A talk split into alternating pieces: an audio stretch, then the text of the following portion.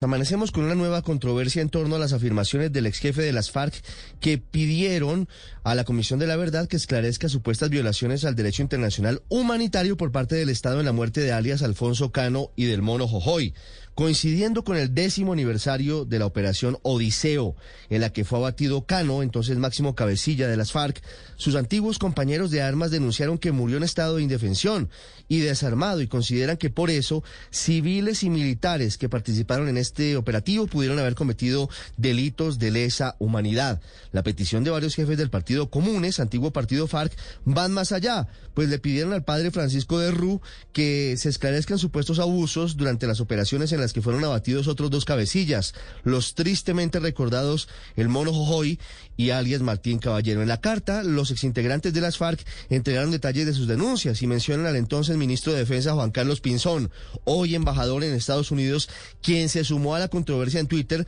al decir gratitud eterna a los hombres y mujeres que hace 10 años en defensa del pueblo colombiano y con heroísmo arriesgaron su vida para neutralizar a alias Cano, máximo jefe de las FARC, el grupo terrorista más violento en la historia de nuestro país. En ese momento, las negociaciones de paz estaban apenas en diálogos exploratorios y el expresidente Santos ha dicho que tuvo que tomar la decisión de autorizar el operativo para abatir a Alfonso Cano, aún sabiendo que estaban en eh, desarrollo conversaciones preliminares para iniciar lo que luego fue el acuerdo del Teatro Colón. Diferentes sectores han dicho que en ese momento Alfonso Cano era un blanco legítimo porque era el máximo jefe de un grupo armado al margen de la ley, entre otras cosas, vinculado con el narcotráfico. Pero esta no es la primera polémica que mencionan las FARC. Ya habíamos tenido hace algunas semanas las afirmaciones de la congresista Sandra Ramírez diciendo que los secuestrados eran bien tratados y que hasta tenían camita en cautiverio, algo que causó el rechazo de todo el país. El trasfondo de todo esto es que pareciera que